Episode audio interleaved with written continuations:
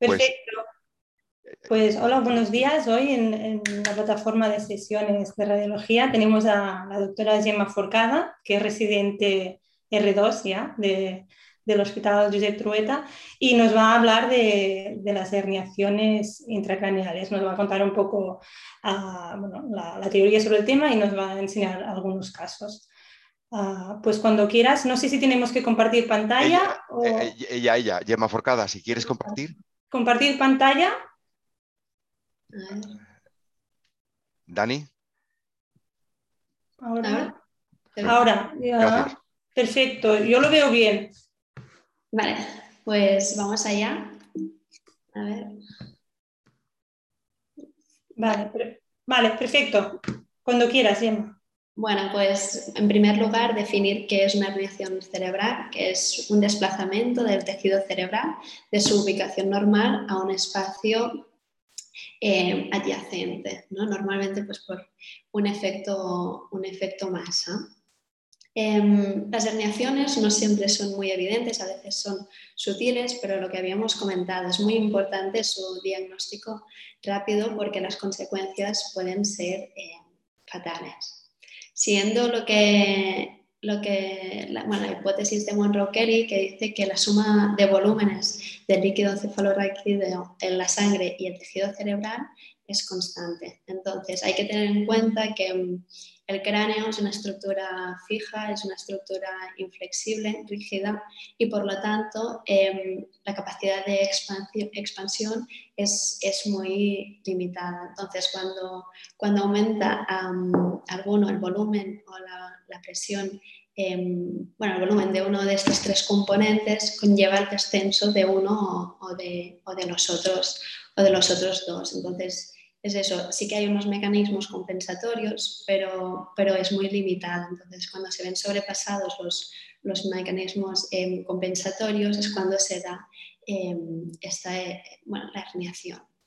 Como causas principales, pues básicamente está el edema cerebral, los tumores y, y las hemorragias. La clasificación, pues bueno, tenemos las extracraneales y dentro de las intracraneales está la subfacina, la transtentorial, la tonsilar y la transegral. Aquí vemos un pequeño esquema ¿no? de, cada una de ellas. En este caso, pues vemos la extracraneal, la subfacina, que bueno, después las definiremos, pero bueno, más o menos para ver em, las descendentes transtentoriales la tonsilar y en, esta imagen pues, axial donde vemos la ascendente transcentorial y otra vez la, tonsilar. Em, lo que decíamos, es importante um, las referencias anatómicas. ¿no? la voz eh, cerebral, que sobre todo la utilizamos para identificar la herniación subfacina, el tentorio, para identificar las transtentoriales y, y de igual forma pues aquí tenemos un esquema, un TAC y, dos rezos del mesencéfalo para, bueno, hay que conocer las, las cisternas perimesencefálicas, ¿no? la, la, interpeduncular, la crural, la ambiens y la cuadrigeminal. Vamos a empezar por la subfacina, que es la más frecuente de todas y se define por el desplazamiento del giro cingulado por debajo del, de la hoz cerebral. Normalmente pues, se produce por una lesión unilateral localizada en el lóbulo frontal, en el parietal o en el temporal y que ejerce un efecto masa sobre, en dirección em, medial. Lo que, para medirla, para dar una cuantificación, lo que se hace es en el corte axial, se coge a nivel de los, los eh, del y se traza una línea, una línea media y se cuantifica la desviación respecto a esta línea media al septo pelóxido. Cuando es menor de 5 milímetros pues se asocia a buen pronóstico, cuando es mayor de 15 a, mal pronóstico.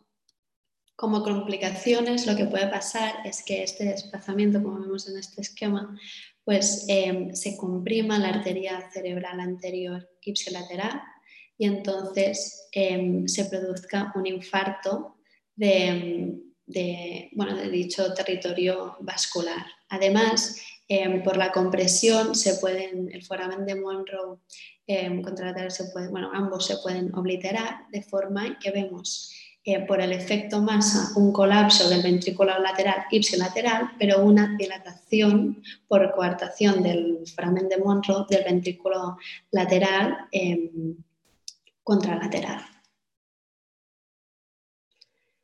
Después pasamos a las transtentoriales. Las transtentoriales también se, se dividen en la ascendente y descendente. Dentro de las descendentes pues encontramos la central y la lateral y dentro de la lateral la anterior y la posterior.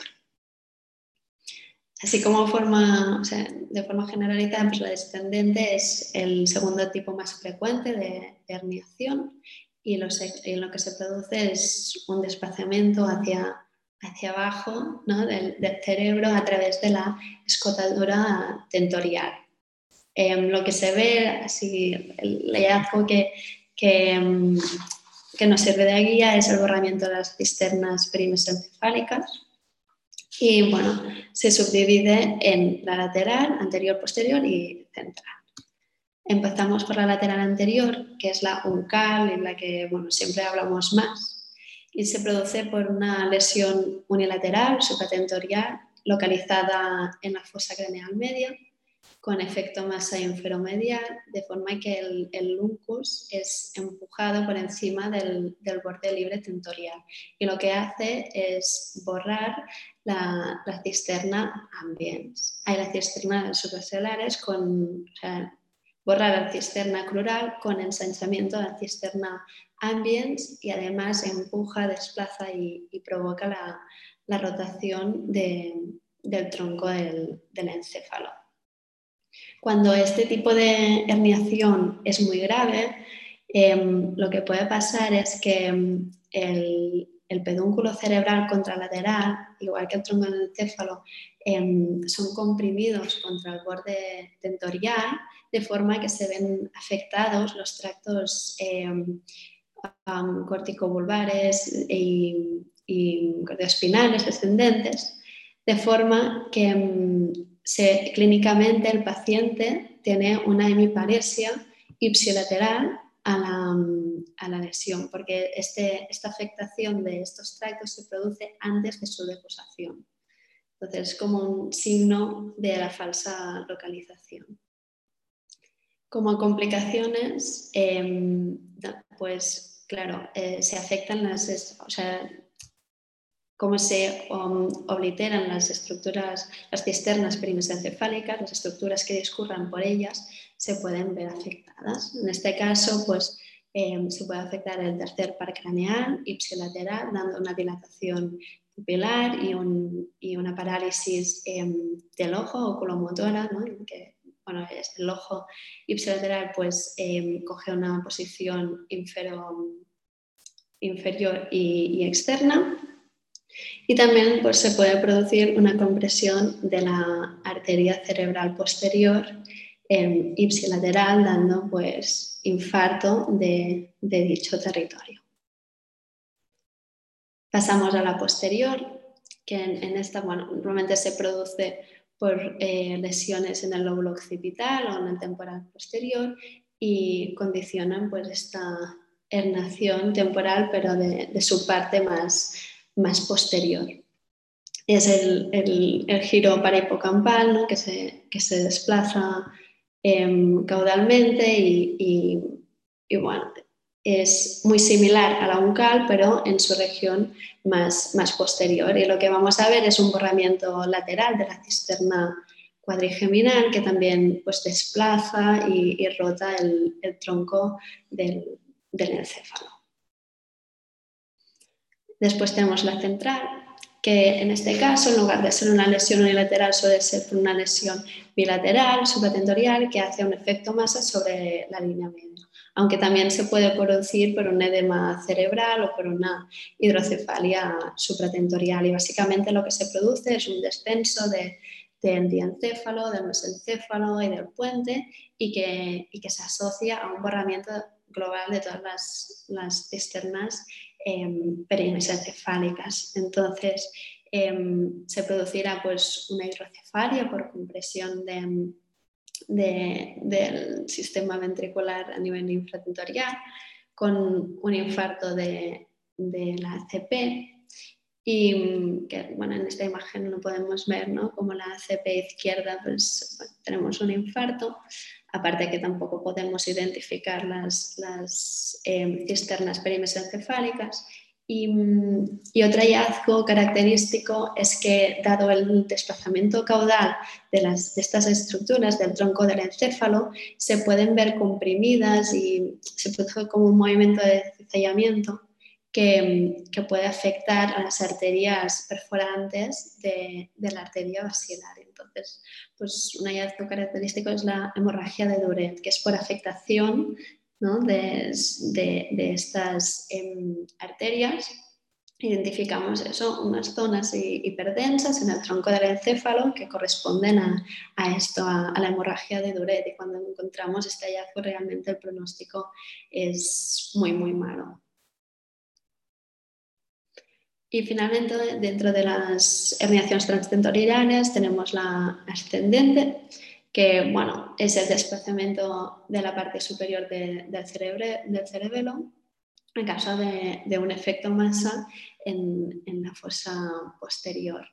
Em, lo que puede pasar es que, bueno, veamos, bueno, se comprima el, acueducto y por lo tanto tengamos una hidrocefalia obstructiva y además pues se pueden comprimir las arterias cerebelosas superiores, como vemos en esta imagen, que bueno, tenemos un infarto establecido de ambas arterias cerebelosas superiores y también eh, se pueden comprimir las arterias cerebrales posteriores.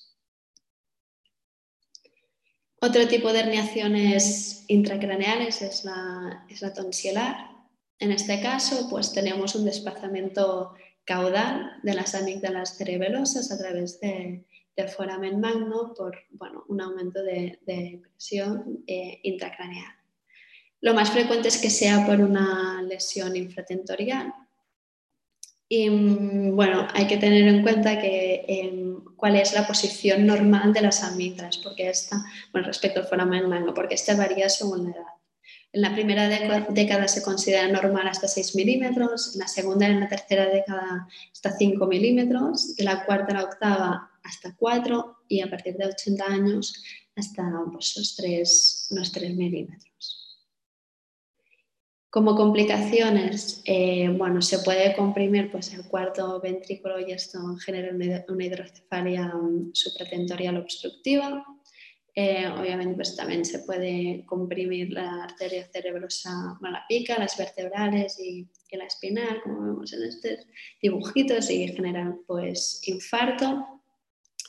Y, mm, y después pues afectar el centro respiratorio vulvar, ¿no? Eh, dando pues alteraciones em, de las funciones em, vulvares ¿no? y, realmente pues después conllevar a, la muerte. Después, finalmente, dentro de las intracraneales está la transalar, que es un tipo muy infrecuente, muy, muy infrecuente se suele asociar a otros tipos de herniaciones y también pues, se subdivide en descendente y ascendente. En la descendente lo que pasa es que tenemos una lesión en el lóbulo frontal que hace que este se desplace hacia posterior e inferior, pasa por encima de la cresta esfenoides y, y bueno, lo que puede hacer es comprimir la arteria cerebral media contra la cresta esfenoidal. Y a la inversa, ¿no? También puede ser ascendente por una lesión en el, en la fosa craneal media, de forma que el lóbulo temporal se desplaza superior y anteriormente. Y, aparte, pues lo que puede hacer es comprimir la arteria carótida interna en su, en su segmento supraclinoideo, dando clínica vascular ¿no? de la ACA y de, y de la ACM ipsilateral. Pero bueno, este tipo de herniaciones es muy, muy raro. Entonces, extracraneales. Em, bueno, como dice su nombre, ¿no? Em, ahí tenemos un defecto óseo, sea por un traumatismo, por una cirugía, tenemos un efecto masa intracraneal y ¿dónde busca espacio? Pues hacia afuera, ¿no? Se, hernia del cerebro a través de, la calota craneal. A veces lo que puede pasar es que cuando se hace una craneectomía descompresiva pero es insuficiente, se comprimen eh, los vasos, bueno, toma como una forma que se dice en forma de seta y, lo que puede causar es la compresión de los vasos y de los márgenes del tejido cerebral exterior. Entonces, podemos ver em, eso, tejido cerebral contusionado y infartos, infartos em, venosos. Y finalmente, pues la herniación paradójica o síndrome del colgajo hundido, que es bueno, una complicación postcraniectomía y lo que pasa es un problema de, descompensación de, de presiones. Pues la presión intracraneal es bueno, cae por debajo de la presión atmosférica y después el tejido cerebral coge esta deformidad eh, cóncava. Ahora traigo una serie de casos para, bueno, para ver eh, tipos de herniaciones que hemos visto en el hospital. En este caso era una mujer de unos 70 años que consultaba por desorientación y problemas en el habla. Entonces le hicimos el, el TAC de urgencias, tenemos un corte axial y un corte coronal, donde lo que vemos es un, es un edema vasogénico que afecta pues, al lóbulo occipital, parietal temporal izquierdo. Eh, un gran efecto masa, ¿no? condiciona pues, borramiento de los surcos corticales hemisféricos ipsilaterales con colapso del ventrículo lateral ipsilateral y dilatación de el contralateral y desplazamiento de las estructuras de, la, línea, de la línea media. En este caso era de 13 milímetros, muy bueno, significativo. ¿no? Y, vemos aquí pues, un ejemplo de, herniación subfalcina. Aquí pues, el día después se hizo un arreso, la imagen del medio y del lateral y de, y de la derecha pues, corresponden a la reso y la de la izquierda es del mismo TAC de urgencias y es para ejemplificar pues, bueno, que también tenía una, una herniación transtentorial descendente lateral, pues lo que vemos es cómo se ven afectadas, no, no podemos identificar bien, están libres las cisternas perimesencefálicas bueno, y aparte vemos la lesión subyacente en la tumoración que, que tenía la paciente. Este es otro caso, se activó como un código ictus. Bueno, tenemos un ictus hemorrágico, ¿no? una hemorragia que afecta prácticamente a todos los lóbulos del hemisferio izquierdo, con edema alrededor, y efecto masa muy similar al previo. Igual, de igual forma, pues tenemos un desplazamiento de, la línea media, ¿no? es, es, otro ejemplo de herniación subfalcina. Vale, em, en este caso, bueno, pues tenemos un, hematoma subdural bilateral que, em, que, bueno, igual, ¿no? Condiciona mucho efecto masa, también tenemos pues desplazamiento de, de la línea media en, este corte sagital lo que también me interesaba es ver que no, que no vemos cisternas anteriores al, al tronco del, del, este, encéfalo. Y al bajar eh, somos incapaces de, de identificar eh, ninguna cisterna perimesencefálica. O sea, lo que se había producido es que tenemos una lesión bilateral con efecto masa, que sí que es mayor desde el lado izquierdo, pero bueno, es, bilateral y lo que produjo es una herniación transtentorial descendente central. Como habíamos dicho, uno de, una posible complicación es la compresión de la ACP y en el control, pues lo que se vio es que, sí, que se habían afectado ambas ACPs y vemos pues el infarto establecido de, de, las dos ACPs.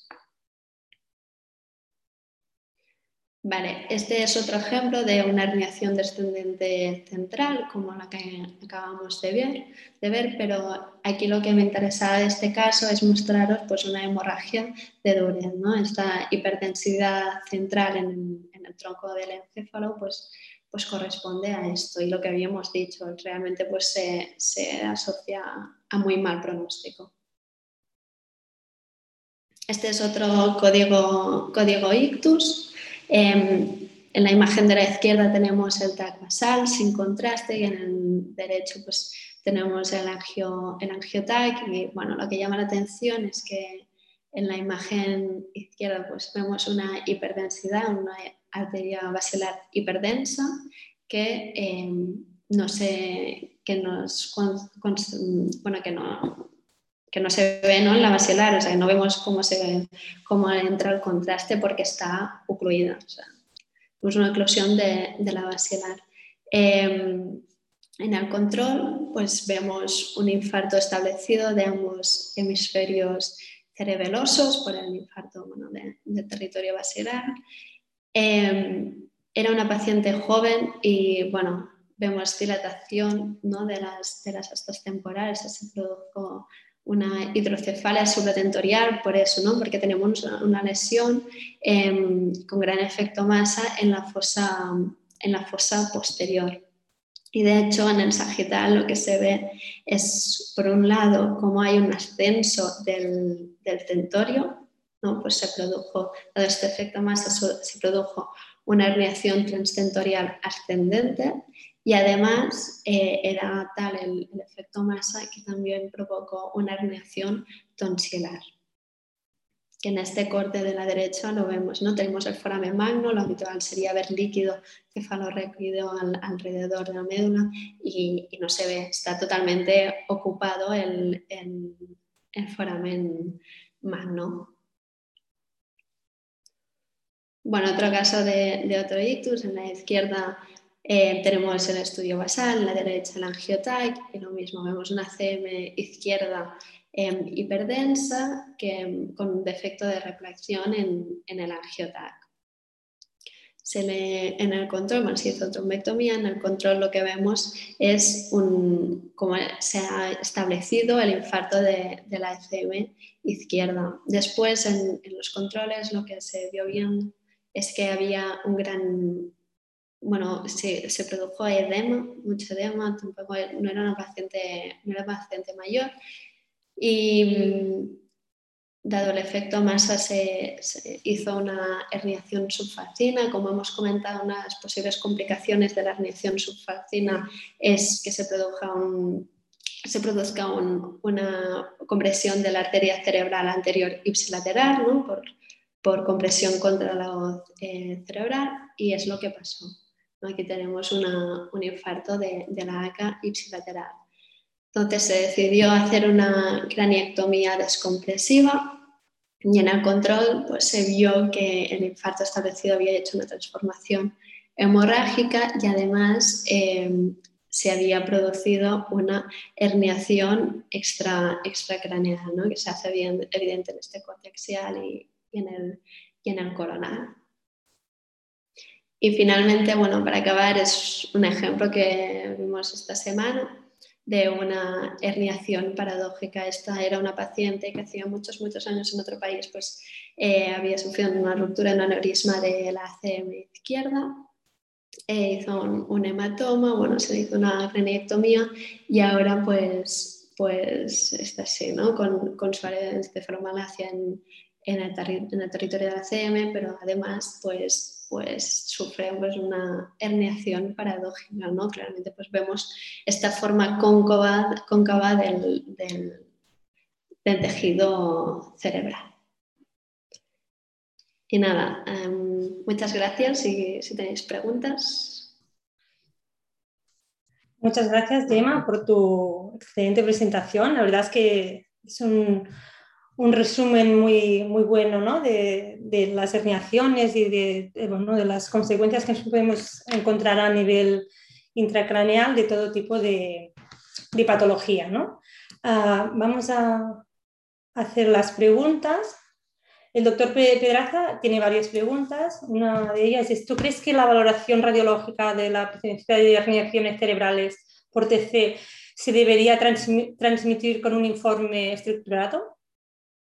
Bueno, yo creo que es lo que habíamos dicho antes, o sea, yo creo que es mm, para identificarlas, ¿no? tener muy claro cuáles son, dónde tienes que ir a buscarlas. Eh, es muy importante también la comunicación con los otros clínicos, saber qué es lo que quieren saber, ¿no? de tener claro cómo hay que abordar esto, este tipo de, de pacientes. Bueno, al final tener un informe estructurado pues es una forma de, no dejarte nada, de, tener toda la información en, clara ¿no? y, que sea concisa y que pueda ayudar al, manejo del paciente. Entonces, sí.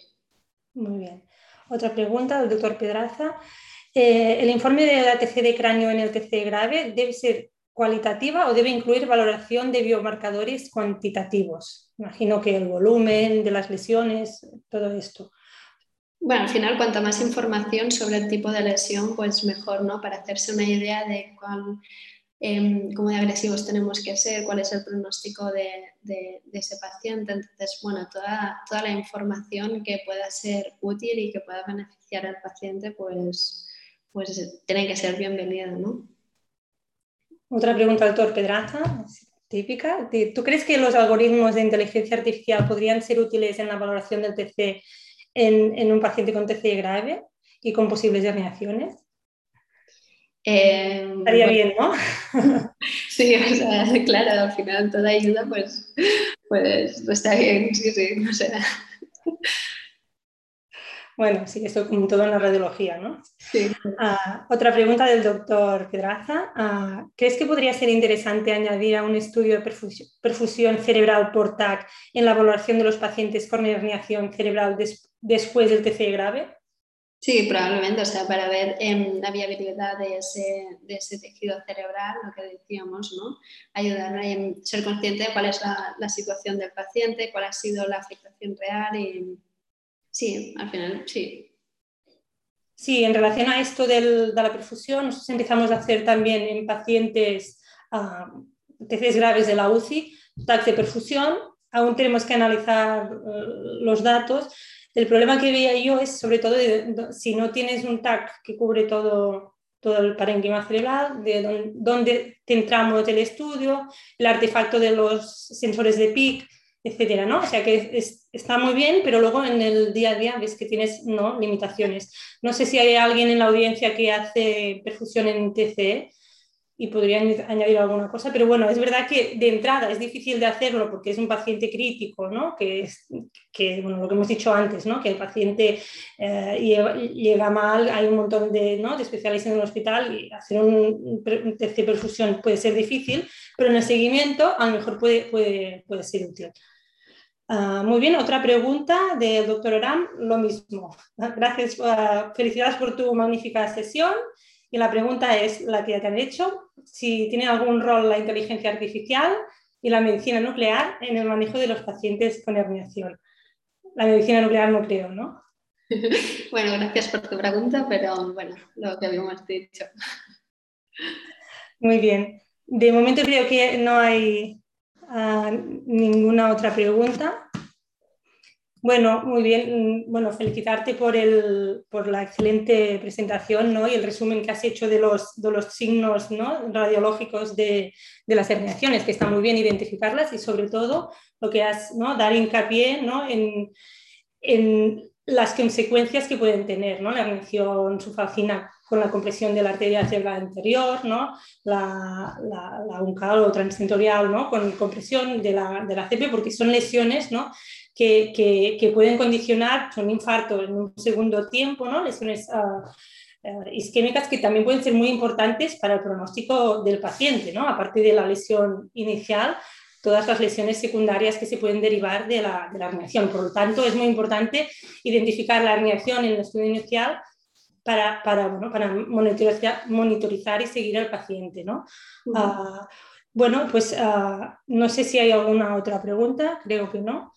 Bueno, pues el resumen sería un poco esto que, he comentado ahora, ¿no? Es importante ver y detectar las herniaciones y que como ya nos, nos ha enseñado en, todos los casos, las herniaciones no son exclusivas del TCE. Evidentemente que en la guardia el TCE es una patología muy importante, pero también nos has enseñado casos de tumores, ¿no?